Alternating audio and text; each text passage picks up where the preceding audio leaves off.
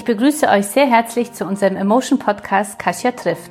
Mein Name ist Kasia Mollwolf. Ich bin Founder und Editorial Director des Frauenmagazins Emotion, das hoffentlich mittlerweile alle von euch schon kennen. Mit Emotion möchten wir euch auf allen euren Wegen der persönlichen und beruflichen Weiterentwicklung inspirieren, damit ihr ein noch glücklicheres Leben führt und vor allem eins, das zu euch passt. Unser Partner in dieser Folge ist Gillette Venus, die sich mit ihrer My Skin My Way Kampagne zum Ziel gesetzt haben, das Selbstwertgefühl von Frauen zu stärken. Dazu passt auch ihre Aktion mit DKMS Live, eine Initiative, deren Arbeit ich schon lange schätze. DKMS Live unterstützt Frauen mit der Diagnose Brustkrebs mit speziellen Kosmetikseminaren, die das Wohlbefinden und so auch den Heilungsprozess verbessern können. Jetzt im Oktober könnt auch ihr einen Beitrag für diese Arbeit leisten – denn bis zum 31.10. geht mit jedem verkauften Rasierer und jedem Klingenpack von Gillette Venus eine Spende an die DKMS Live. Jetzt überall, wo es Gillette Venus gibt. Herzlich willkommen zu der neuen Folge meines Podcasts Katja trifft, diesmal mit Katrin Segers. Katrin und ich haben uns schon vor vielen Jahren kennengelernt. Äh, das, ich freue mich sehr, dass wir uns wiedersehen, nach äh, wieder vielen Jahren. Äh, wir haben uns über eine gemeinsame Freundin kennengelernt und uns dann im beruflichen Kontext nochmal, sag ich mal, geschäftlich kennengelernt, mhm. als es darum ging, Emotion ähm, im Jahr 2006 auf den Markt zu bringen. Also das ist schon sehr, sehr lange her, wie wir gerade gemerkt haben. Wir, ich glaube, es war so äh, November, Dezember 2005. Mhm, fünf, ja. Äh, mhm, genau. Als wir so gestartet haben, damals warst du äh, für Scholz Friends äh, zuständig und hast die ganze Kampagne geleitet. Und äh, dann haben wir uns wieder irgendwann aus den Augen verloren und ich freue mich sehr, äh, dass du heute hier bist, bei uns in Hamburg in der Redaktion. Vielen Dank. Du bist äh, ja heute Geschäftsführer der Berliner Agentur Rethink. Ja. Ähm, was mich am Anfang unseres Gesprächs natürlich interessiert, äh, wie bist du da hingekommen, äh, wo du heute bist und was waren so deine wichtigsten Weggabelungen in deinem Leben bis dahin? Mhm. Ich würde sagen, ich fange mal vielleicht ganz am Anfang an. Ähm, und zwar habe ich ähm, eine wahnsinnige Leidenschaft gehabt für fürs Lesen, für Bücher, für Literatur und äh, hatte mir in den Kopf gesetzt, ich möchte gern Lektorin werden und ähm, sprach da mit einem Lehrer drüber und der sagte zu mir, ich kann mir schon vorstellen, du möchtest den Böll lesen, der, der lebte damals mhm. noch, aber liebe Katrin, da gibt es nur wenige Stellen in Deutschland, die sind auf 30 Jahre besetzt, du wirst immer nur quasi an zweiter Stelle bleiben und das kam für mich nicht in Frage und dann habe ich mich weiter mit dem Thema Literatur und Lesen und Text beschäftigt und stolperte damals über ein Magazin, das hieß Transatlantik. Mhm. Und da gab es eine Sonderausgabe zum Thema Werbung und da war ich 16 und das habe ich gelesen und das fand ich irre. Und dann habe ich äh, beschlossen, ein Praktikum zu machen in meiner Schulzeit noch und ähm, habe dann eine Ausbildung begonnen in einer Agentur in Hannover.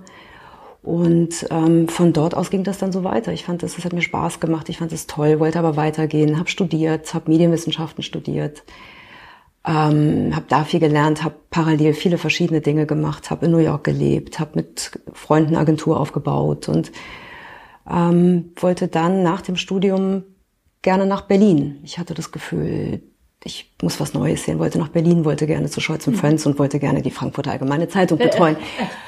Das, hat, das war so mein Plan und, mhm. ähm, und es hat genauso geklappt. Mhm. Und wie bist du es dann angegangen? Also wie geht man es an, wenn man denkt, äh, ich will in die Agentur, genau zu der Kampagne, wie geht man das dann praktisch an für unsere Zuhörer zu ja, In diesem Fall, ich hatte Glück. Ähm, ich kannte jemanden, der jemanden kannte. Frauen ganz oft, dass ja, Glück hat. ja, das ist interessant. naja, ich, ähm, also ich glaube, ich hatte einen starken Willen. Ich wollte es wirklich mhm. und ähm, darum habe ich mich auch getraut, die Verbindung, die ich hatte, zu nutzen, um einfach ein Entree zu bekommen. Ähm, aber ich habe ähm, interessanterweise, als ich dann bei Scholz Friends war, ähm, gestaunt über die jungen Frauen, die sich da beworben haben, weil als ich 19 war oder 18 war, hätte ich mich nie getraut, damals mich bei einer großen Agentur in einer anderen mhm. großen Stadt zu bewerben. Ähm, und die haben das gemacht und das dachte ich, das fand ich toll. Mhm. Und ich glaube, wir suchen heute auch nach anderen Dingen als damals. Also wir suchen eben, oder ich suche nach Menschen, die, die mutig sind, die sich das trauen, aus einem kleinen Dorf äh, in Hessen sich in einer großen Agentur zu bewerben. Mhm. Ja.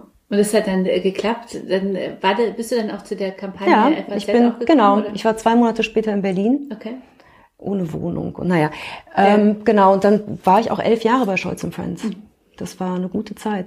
Ja, also ich erinnere mich noch an unsere Kampagne, unsere Reise für unsere Zuhörer. Ähm, Habe ich auch gelernt, die Agentur hat dann vorgeschlagen, dass wir den TV-Spot, damals machte man noch so Markteinführung von Zeitschriften, TV-Spots, mhm. äh, dass wir den in Buenos Aires drehen müssen. so, ja. Ganz, äh, ganz äh, günstiger als andere Drehorte waren und tolles Wetter und tolle Frauen, die auch europäisch aussehen. Und also ich bin immer noch dankbar dafür, für mhm. diese Erfahrung, da mal eine Woche dann ähm, in Buenos, Buenos Aires, Aires ja. äh, die damals äh, die Kampagne zu drehen. Und mhm. ich weiß so, wie mein Chef damals sagte, jeder macht mal unvernünftige Veranst äh, Entscheidungen in seinem Leben und so. Und vielleicht ist es das, also so große äh, Entscheidungen, wo man sich fragt, ist es wirklich notwendig, äh, so weit wegzufahren und das so groß aufzuziehen oder ja. nicht? Aber es hat ja dann gut, äh, alles gut funktioniert und wir sind, wir hatten, finde ich, tolle Spots und sind ja gut dann ja, gestartet genau. im, im Markt. Ja. Genau. Ja. ja, heute würde man es nicht mehr machen. Man kommt mit dem Zug so schlecht hin. Ne? Ja, genau. ja. ja. Du, äh, du bist ja jetzt in der Agentur ähm, Rethink. Mhm. Äh, was macht ihr dort?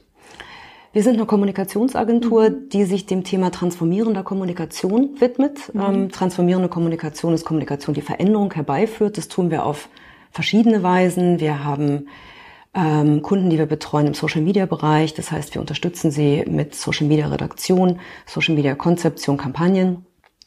Wir ähm, machen aber auch sehr viel Thought Leadership Konzepte für unsere Kunden, versuchen sie über kluge Gedanken, kluge oder provokante Positionen am Markt zu platzieren, ihnen dort eine Chance zu geben, ähm, sie ins Gespräch zu bringen.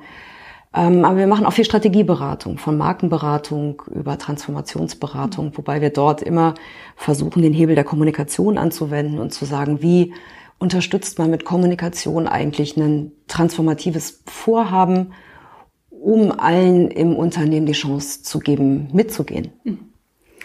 Also digital, also über allem sozusagen das äh, Wort digitale Transformation. Wie digital bist du selber im Alltag und ähm, also im Job und im Alltag? Ich kann das gar nicht beantworten, weil es alles so normal ist. Also wie, mhm. ich, ich weiß gar nicht, wie man jetzt sagen könnte, auf einer Skala von acht bis zehn, da bin ich, also von, von, von eins bis zehn, Entschuldigung, mhm. bin ich bei einer acht, weil also, ich, ist, also ich habe das Gefühl, das ist alles ähm, durchwoben von, von Digitalität. So, ja, mhm. insofern ähm, glaube ja. Gibt, gibt es Apps, äh, die du oder, oder Tools, digitale Tools, äh, von denen du sagen würdest, die möchtest du nicht mehr missen in deinem Alltag? Nee, ähm, ich lösche auch Dinge wieder. Ich probiere viel aus, ich lösche wieder. Ich, ähm, äh, ich möchte die ganzen News nicht, äh, nicht missen. Ich möchte die ganzen Audiothemen nicht missen. Mhm. Ähm, aber ich finde es auch wahnsinnig gut, sich einfach so schnell nach Taxi bestellen zu können. Also ich, ich finde, mhm. das ist die ganze Bandbreite der, der Möglichkeiten, die sich da ergeben. So. Wie hat mhm. äh, deine Ansicht äh, nach, so als Profi, äh, also jetzt in der, ähm, durch deine vielen Erfahrungen, und in der Agentur die Digitalisierung äh, die Unternehmenswelt verändert? Naja, die Frage ist, hat sie sich verändert oder verändert sie sich gerade noch? Mhm. Ja, und ich habe das Gefühl, wir sind da in einem, in einem massiven Veränderungsprozess, der sicherlich getriggert ist durch Digitalisierung, weil Dinge transparent sind, weil Dinge zugänglich sind, weil mhm. Menschen sich vernetzen können. Ähm, aber die Veränderung, die wir erfahren, ist ja, ist ja viel weitreichender. Also wenn man sich jetzt allein die Arbeitswelt anschaut, ist die eine Frage ja, ähm, wie arbeiten wir? Also von Selbstbestimmung, eigenverantwortlich, flexibilisiert, ähm, wo viele, viele wichtige Fragen auch auf uns mhm. zukommen. Ja, wie gehen wir damit um? Wo sind auch Grenzen? Wo müssen wir Grenzen ziehen, damit wir als Mensch da irgendwie auch mit klarkommen? Und die andere Frage, die aber, finde ich, entstanden ist, ist die, die Frage, wofür arbeite ich eigentlich? Mhm. Und, und das finde ich eine ganz interessante Betrachtung, wenn man sich das anschaut, wie sich das auch in den letzten 70 Jahren in Deutschland verändert hat. Also ich habe das Gefühl, dass so jede Generation da auch ihr Thema hat. Also für meinen Großvater oder für unsere Großvätergeneration war es halt wahnsinnig wichtig, einen Job zu haben, der ihnen Sicherheit und Stabilität mhm. gab, ja. Und das war das Wichtigste nach dem Krieg. Und die Generation unserer Eltern suchte dann schon nach Jobs, die ihnen auch Freude gemacht haben. Und, mhm.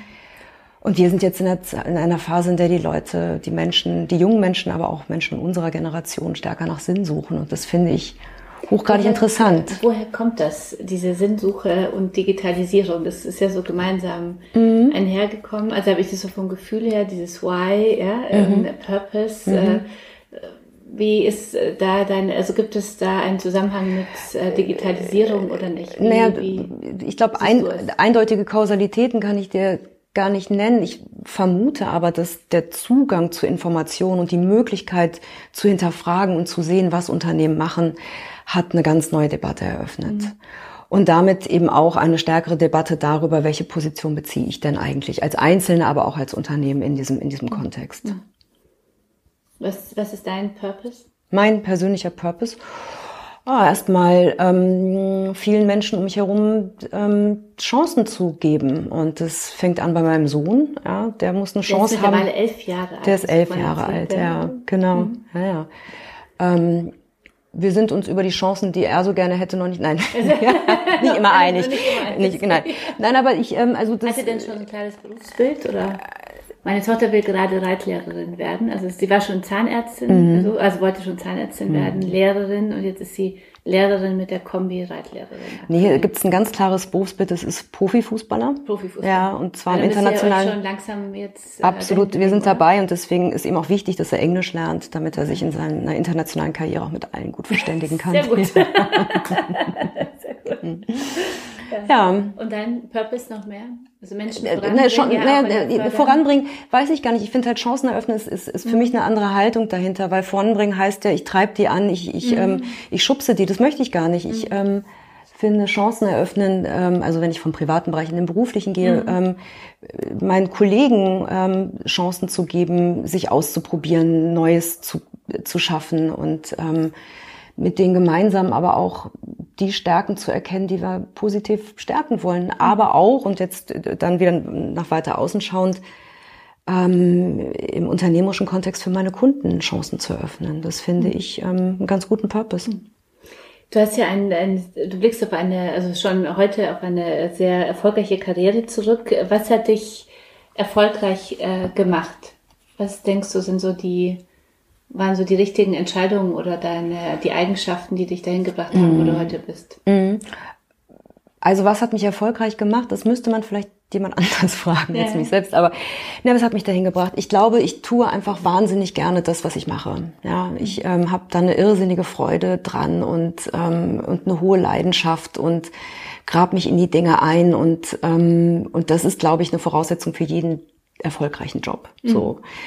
Ähm, und dann bin ich hart. ist doch Purpose dann doch ganz wichtig, oder? Das ist so uns ja noch mehr treibt, wenn man in seinem Purpose arbeitet. Das stimmt ähm, natürlich, genau. Das stimmt, das stimmt. Mhm. Ähm, wobei ich auch sagen muss, ähm, ich mache wahnsinnig viele Dinge sehr, sehr gern. Also mhm. ich glaube, ich hätte vielleicht auch mit einer ähnlichen Leidenschaft ähm, eine Biologin werden können. Mhm. Ich weiß es nicht, aber ich auf alle Fälle, mhm. ich glaube, es gibt so irrsinnig viele Dinge da draußen, die spannend sind. Und ähm, ich bin jetzt irgendwie zufällig oder nicht zufällig in diesem Segment gelandet und ähm, und mache das äh, mit ja mit einer hohen Freude und Leidenschaft. Das ist das eine. Mm, das andere ist, glaube ich, eine ähm, Hartnäckigkeit, dran mhm. zu bleiben, nicht aufzugeben. Und das ist, glaube ich, für alle um mich herum sehr anstrengend. Mhm. Aber äh, am Ende des Tages, glaube ich, bewirkt es dann auch Veränderung. Mhm. Also hat in, bei Projekten dran zu bleiben und mhm. ins letzte Detail zu gehen. Ich weiß gar nicht, ob es eine Detailverliebtheit ist. Ähm, das mhm. ist ja fast so ein bisschen unsympathisch. Ne? Aber ich glaube eben dran zu glauben, dass man es dass man schafft und dass man auch Großes bewegen kann mhm. und sich nicht beirren zu lassen und ähm, und erst vielleicht an allerletzter Sekunde zu sagen, okay, es sind nicht die 180 Prozent, sondern nur die 120, aber bis dahin habe ich es jetzt gebracht. Und, ja. Was bedeutet für dich persönlich Erfolg?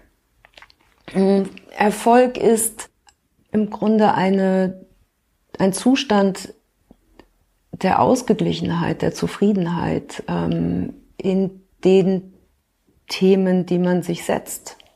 Mhm. Also in, die, in den Themen, die, die gerade in dem Moment wichtig sind. Und darum glaube ich auch, ist es nicht ähm, einmal apodiktisch zu definieren. Ich glaube, Erfolg verändert sich im Leben und äh, Erfolg kann an der einen Stelle sein, den nächsten Schritt zu gehen und ähm, mehr Verantwortung zu haben, an größeren Rädern zu drehen. Und Erfolg kann aber auch an anderer Stelle sein, ähm, Menschen zu beflügeln und äh, Neues auszuprobieren, diese ganzen, ja, neue, neue Wege zu gehen. Darum glaube ich, ist erfolgreich fühle ich mich immer dann, wenn ich das Gefühl habe, diese Ambitionen auch zu erreichen, da, mhm. da anzukommen und da in einem guten Ausgleich zu sein.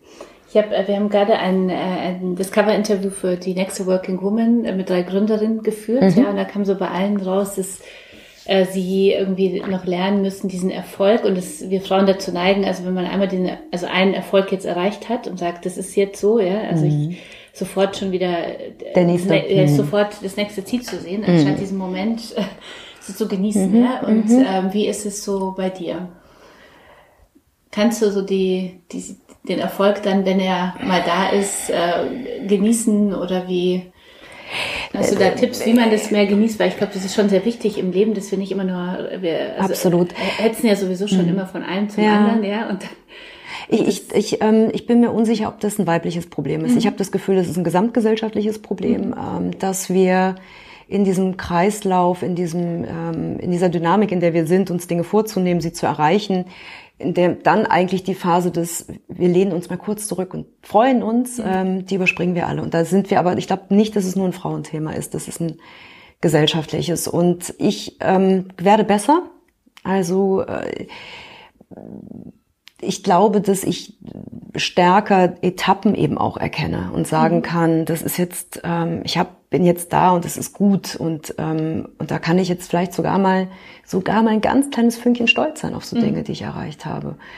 Ähm, das fiel mir persönlich sehr viel schwerer, als ich 30 war. Mhm. So, das finde ich jetzt einfacher und dann glaube ich, ist es auch einfacher geworden, die kleinen Momente stärker zu genießen. Mhm. So, und das finde ich sehr wichtig. Also ja. dieses ja. wirklich mal, ich versuche das meiner Tochter jetzt auch schon beizubringen. So einmal, wir sind letzte Woche im Stau gestanden, ja, was also schlimm war.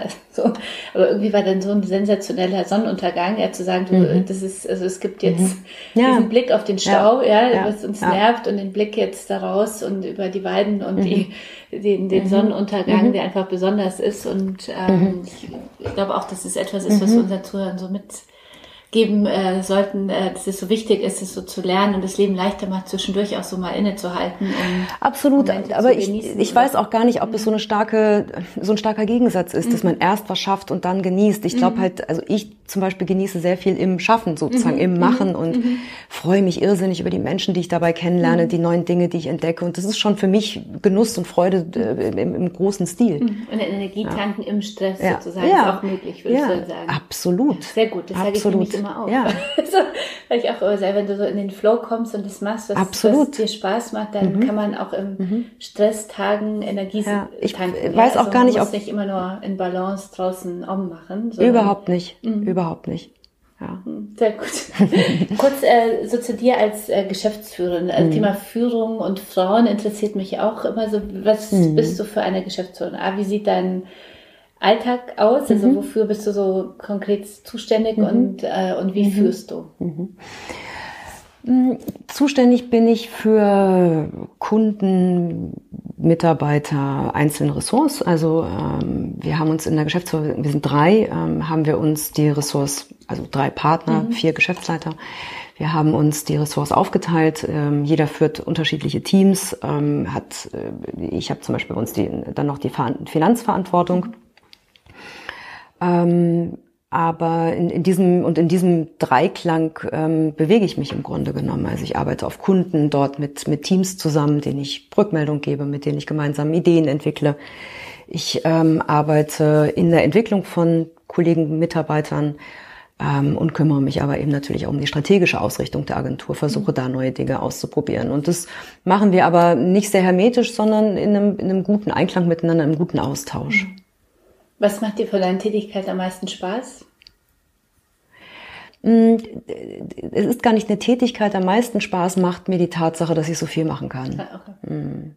Also die, die Mischung, ja, die, die Freiheit als Unternehmerin mhm. ist toll, die Freiheit, Dinge bewirken zu können, auch mhm. auf noch mal eine andere Art und Weise.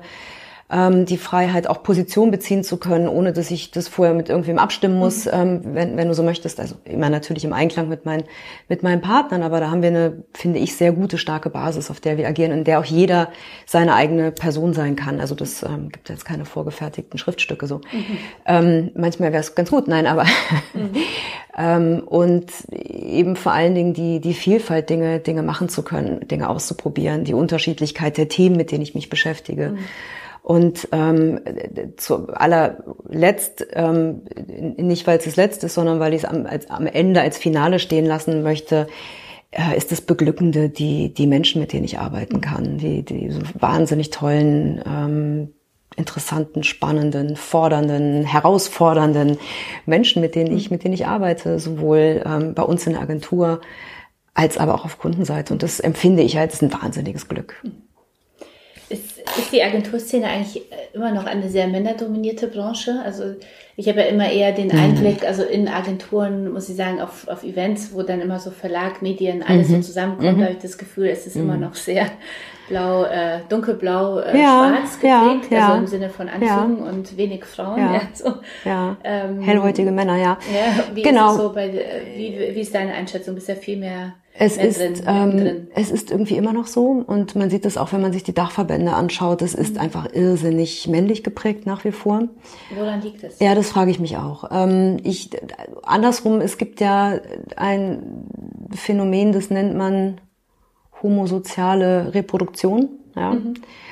Und ich glaube, bis wir da raus sind, wird es halt einfach noch sehr lange dauern und man braucht halt doch eine Quote, ja. Mhm. Also äh, sprich, also dieses sperrige Wort. Gleicher Meinung. Also ich, weil ich habe auch Jahre, wissen meine Zuhörer ja auch schon die, unsere Zuhörer auch schon die ähm, jahrelang gedacht, es geht auch ohne, aber ich bin jetzt ja. mittlerweile da sehr nüchtern. Ich ja. sage nicht für immer, aber so, um ja. da wirklich mal was zu bewirken, ja. weil sonst verändert sich Ich glaube es auch. Vor allen Dingen, ich, ich glaube das auch, ähm, die Erfahrung lehrt uns ja auch, dass es so nicht funktioniert. Ich habe neulich einen Artikel gelesen, der ganz euphorisch sagte, der Anteil von Frauen in Vorstandspositionen wäre jetzt ja bei 13 Prozent. Mhm. Und ich bin in Mathe mittelmäßig, aber bei 13 Prozent ist das ja irgendwie so jede achte, oder? Mhm. und wenn man sich dann vorstellt, dass jede zweite Person da draußen eine Frau ist, dann ist das aus meiner Sicht noch kein Grund zur, zur Freude, mhm. sondern ähm, muss uns doch nachdenklich stimmen. Und ich, ich kann es ja am Ende des Tages nicht sagen, warum es so ist. Ähm, also abgesehen von dieser Neigung, sich selbst zu reproduzieren im mhm. Unternehmen, Menschen einzustellen, die einen an sein jüngeres Ich erinnern mhm. oder wie auch immer. Ähm, es ist, es ist aber, glaube ich, auch so, dass in der alten Agenturwelt, die verändert sich ja auch, aber in der alten Agenturwelt ähm, die Arbeitsbedingungen nicht sehr familienfreundlich mhm. waren. Und das machen wir zum Beispiel komplett anders. Ich wollte ja. gerade sagen, mhm. was, äh, was macht ihr anders? Wie, viel, wie hoch ist euer Frauenanteil bei euch in der Agentur? Ich würde sagen, bei uns ist das sehr aufgeteilt, Hälfte, Hälfte. Hälfte? Okay. Wir sind auch, ähm, wir haben viele Frauen in Führungspositionen. Mhm. Ähm, also wenn was wir das. Was macht ihr anders als viele Agenturen? Ich glaube, wir sind alle drei, also meine beiden Partner und ich, sind, ähm, sind, sind, äh, männlich. sind, sind männlich ja. ähm, und äh, wir alle sind, also wir drei sind gestartet mit dem Bedürfnis, einen, einen, einen Raum zu schaffen, in dem es kein Widerspruch ist, seine Kinder mal von der Kita abzuholen und trotzdem einen guten Job zu machen oder einen spannenden Job zu machen und trotzdem beruflich Dinge zu bewegen. Und ich muss sagen, außer den beiden kenne ich wenig Männer in der Kommunikationsbranche in verantwortlicher Position, die das tun. Mhm. Die nachmittags sich um ihre Kinder auch mal kümmern oder mit denen auf den Fußballplatz gehen. Ähm, und ich glaube, da sind wir auch gute Vorbilder. Und wir möchten einen, einen Arbeitsraum schaffen, der so ist, ja. Was heißt es konkret? Weil es gibt ja auch viele Unternehmen, die immer davon sprechen. so, aber wie, äh, wie setzt ihr das ganz konkret ein? Na, wir haben eine hohe Flexibilität. Und schafft es dann ja. wirklich auch auf diese 50-50 zu kommen? Ja, also. also wir haben eine hohe Flexibilität. Mhm. Wir haben, ähm, wir ermöglichen es Frauen, also Müttern sozusagen, äh, das ist jetzt kein, nicht, nicht wegweisend, aber ähm, Führungsposition auch weiterhin zu haben, indem wir sie unterstützen. Mhm. Ähm, wir versuchen auch ähm, finanziell das gut auszugleichen, dass alle eine Chance haben, Kinder zu haben und nicht äh, in Armut abzurutschen, wie das für viele Frauen Realität in Deutschland ist. Mhm. Ähm, wir ähm, ja, haben vor allen Dingen eine, hat jeder die Möglichkeit, zu Hause zu arbeiten. Ähm, Habt ihr bestimmte Tage, die man äh, wahrnehmen kann zu Hause oder wie? also erstmal kann das jeder, wenn er die Möglichkeit oder wenn er die Notwendigkeit hat, zu Hause zu arbeiten, mhm. dann tut er das. Ähm, wir haben aber einen Tag, ähm, den nennen wir Makers Day, das ist mhm. der Freitag, da ist, darf jeder offiziell auch zu Hause bleiben. Mhm. Ähm, da ist es immer sehr, sehr ruhig in der Agentur. Ich bin dann sehr gerne in der Agentur. Mhm. Aber ähm, genau, da, da arbeiten viele von zu Hause aus. Ja. Und wir haben auch viele, die auf, ähm, was ist das dann, auf einer 36-Stunden-Woche arbeiten. Mhm die eben jeden zweiten Freitag frei haben und die sagen, du, ich habe da gar nichts Großes vor, ich will jetzt irgendwie gar nicht mich äh, im Töpfern verwirklichen, sondern ich hätte einfach gerne einen Tag frei ja. und, ähm, und das finden wir toll. Habt ihr denn schon einige mehr Männer, die auch Elternzeit wahrnehmen und so in, in dieser Agenturszene wirklich den anderen Männern so Vorbilder sind? Ja. Ich glaube, das ist ja auch wichtig, dass nicht immer Vereinbarkeit immer nur Frauensache ist. Ah, Im Gegenteil, ja ich bin schon gesagt ja, hast, dass, genau. dass wir wirklich hm. dahin kommen müssen, neue Rollenbilder zu schaffen, Richtig. dass auch Männer Richtig, ja. äh, nachmittags auf dem Spielplatz sitzen Richtig, können. Und ja. ähm, wie ist es bei euch? Habt ihr schon ein paar Vorbilder oder? Jede Menge. Also wie gesagt, meine beiden mhm. Partner ähm, kümmern sich sehr, äh, also jetzt sind die Kinder älter, insofern wird es ein bisschen einfacher, aber ähm, haben sich damals in unserer Gründungsphase ähm, genauso intensiv um ihre Kinder gekümmert, wie ich das um mein Kind getan habe. Und äh, wir haben auch Männer in Teilzeit, wir haben äh, alle, die Väter werden, gehen in Elternzeit mhm. eine Zeit. Und ähm, ich glaube, dieses machen zwei Sie Monate. leichter bei euch, weil Sie sehen, andere machen es auch, oder? Das, das ist, weiß also ich gar nicht. Ich war neulich in einem ähm, sehr großen deutschen Industrieunternehmen, da sprachen wir über das und da wurde mir gesagt, es ist fast unangenehm für einen Mann mittlerweile, wenn er keine Elternzeit okay. nimmt. Und dann dachte ich mir, das ist doch, ähm, das, das ist gut. Ja, ja, es bewegt sich was und das ist toll. Mhm. Wie hast du es selber gemacht? Ähm, du bist ja auch ähm, Mutter eines Sohnes, jetzt mittlerweile elfjährigen Sohnes. Äh, wie hast du das damals äh, selber gemacht? Du bist ja äh, getrennt mhm. erziehend mhm. sozusagen und und bist ja nicht, äh, konntest, hast gar nicht die Möglichkeit gehabt, äh, Möglichkeit gehabt auszusteigen, mhm. sondern ähm, hast dann Kind und Karriere mhm. in der seminarlastigen Agenturszene vorangebracht. Ja. Wie, wie hast du die Vereinbarkeit hinbekommen? Naja, das ist, ähm, das ist schon hart, muss ich sagen. Mhm. Also das war auch eine harte Zeit. Ähm, ich habe wieder angefangen zu arbeiten, da war der ein halbes Jahr alt. Ähm, und hatte auch Lust, ja. Also das war jetzt gar nicht so, dass ich ähm, dachte, ich muss das jetzt machen. Ich glaube, ich hätte auch noch länger bleiben können, aber ich hatte auch Lust, wieder anzufangen. Und wir hatten uns von Anfang an auch gesagt, wir teilen uns die Elternzeit. Wir haben jeder sieben Monate gemacht und das war irgendwie gut. So, ich glaube, das ist auch für die für die Entwicklung des Kindes und ähm, ist es gut, nicht nicht immer nur mit seiner Mutter mhm. abzuhängen. So.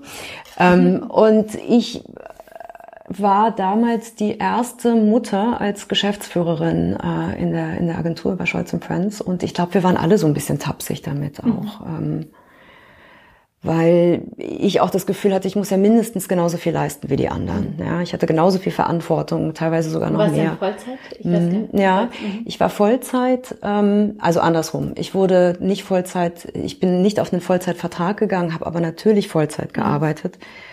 Und ähm, das, als ich damals 2011 ging oder 2010, ähm, erinnere ich mich, gab es einen Kommentar äh, in der Horizont über mich, dass ich ja ohnehin nur Teilzeitgeschäftsführerin gewesen sei. Mhm. Und das hat mich komplett aus ja. der Bahn mhm. geworfen, weil mhm. was, was die meinten war, dass ich zweimal in der Woche um vier gegangen bin, um mein mhm. Kind von der Kita zu holen. Und da war ich zutiefst erschüttert, zutiefst mhm. erschüttert, wo wir als Branche stehen.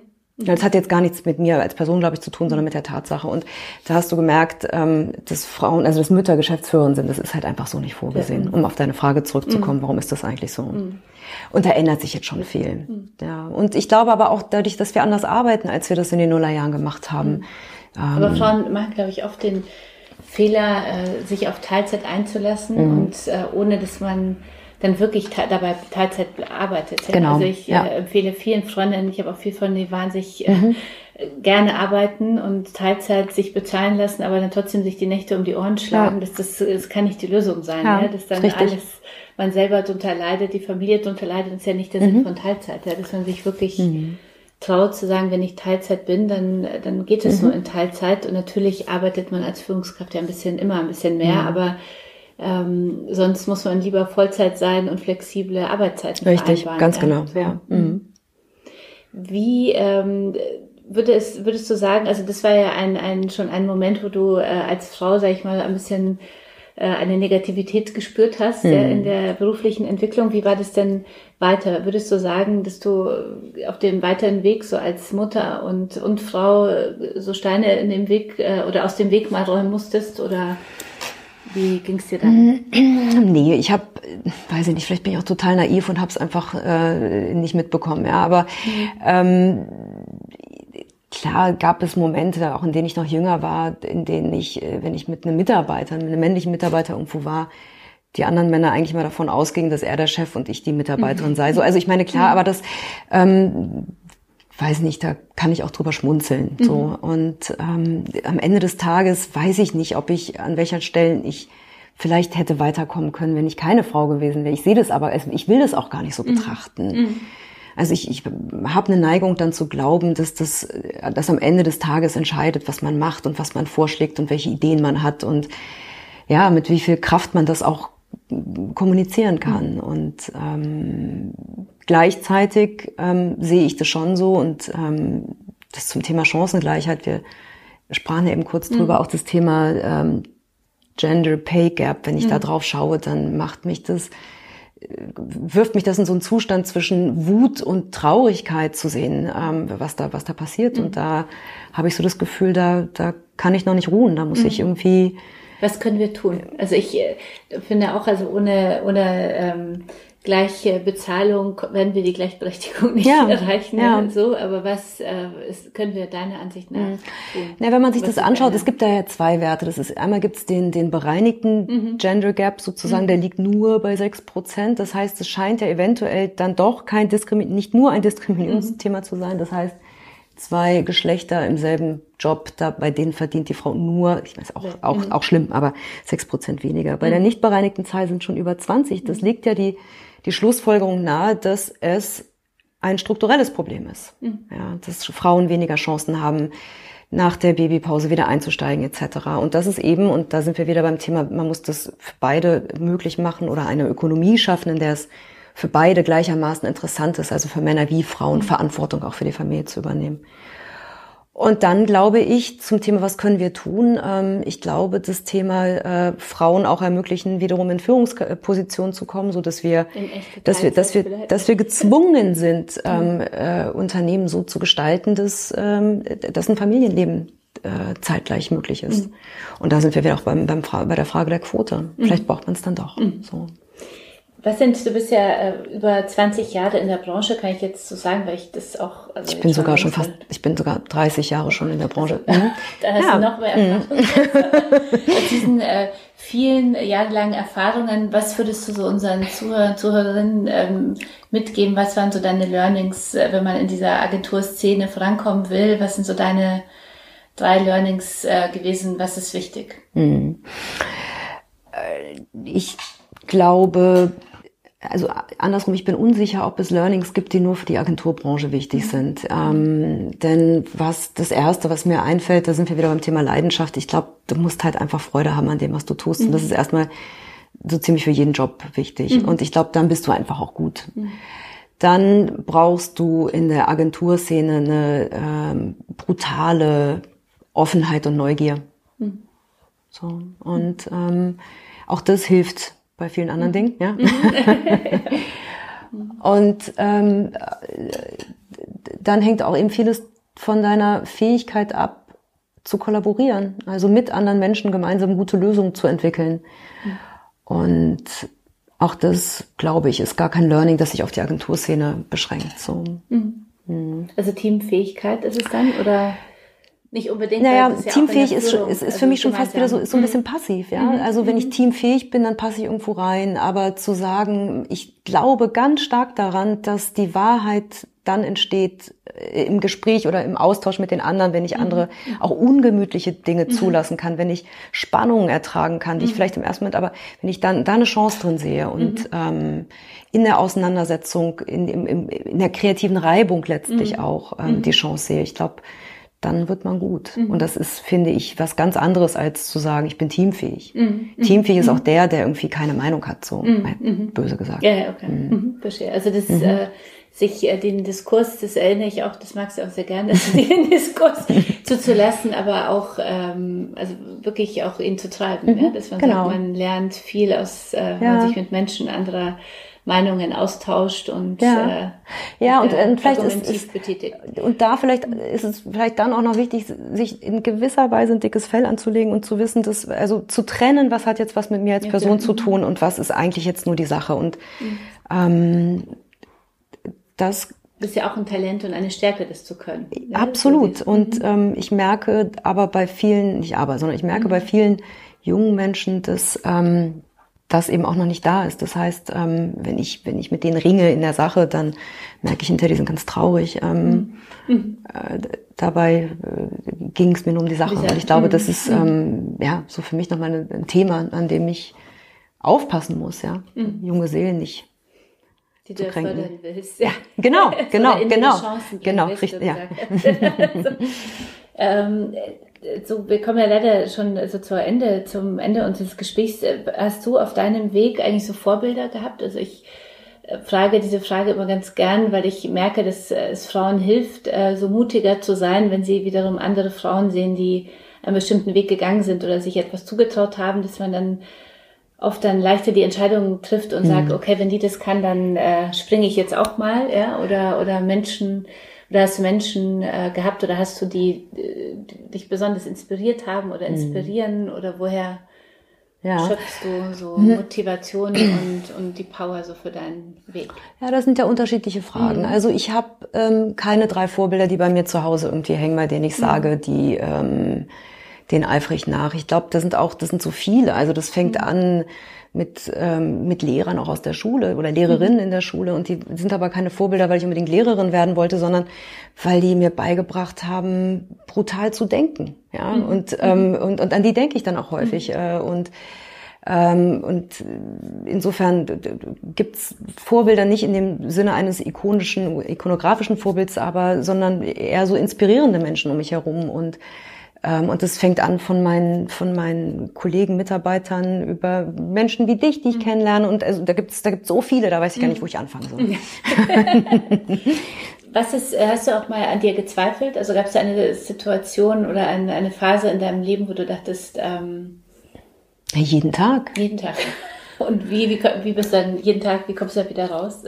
Ich versuche das Zweifeln zu umarmen, als, als, äh, als Chance zu sehen. Mhm. Ähm, na klar. Mhm. Ist, mhm. wenn du jetzt aber zurückdenkst und, und dich so vor, also dich dann äh, zurückerinnerst an dein 18-jähriges Ich, mhm. was würdest du dieser Katrin, dieser 18-jährigen Katrin jetzt mit den vielen Erfahrungen nochmal mit auf den Weg gehen, mhm. geben?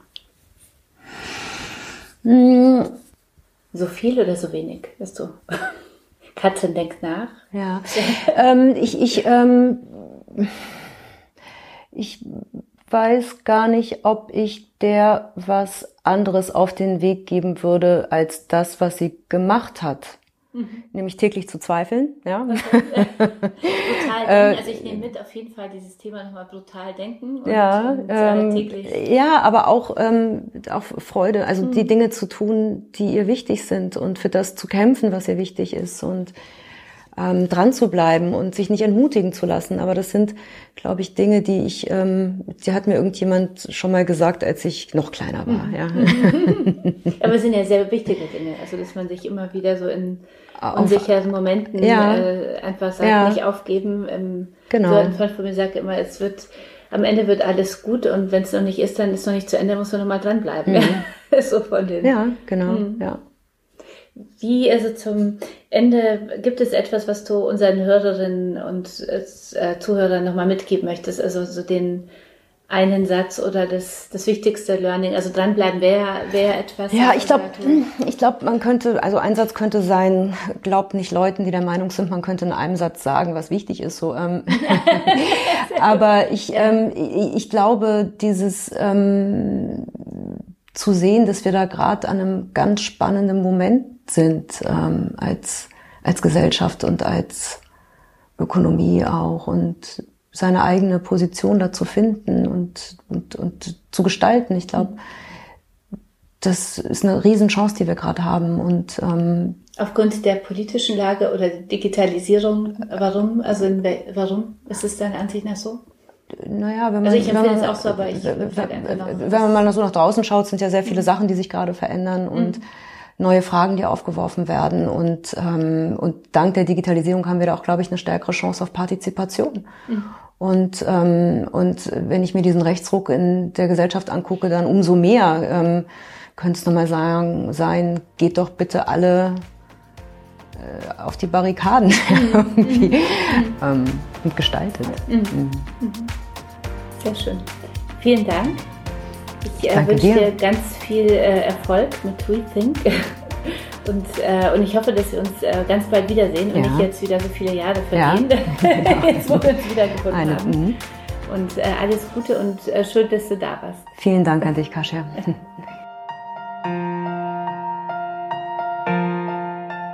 Am Ende möchte ich euch noch hinweisen auf unsere Vortragsreihe, die am 5.11. in Hamburg starten wird. Äh, es geht äh, rund um mein neues Buch äh, mit dem Titel Du hast die Power. Starten wir unsere Emotion Vortragsreihe anlässlich unseres zehnjährigen Jubiläums am 5.11. in Hamburg, sind am 11.11. .11. in Frankfurt, am 19.11. in München und am 25.11. in Düsseldorf. Ich würde mich sehr freuen, wenn auch ihr mit dabei seid und alle Infos zur Vortragsreihe findet ihr unter emotion.de slash Vortragsreihe 2019.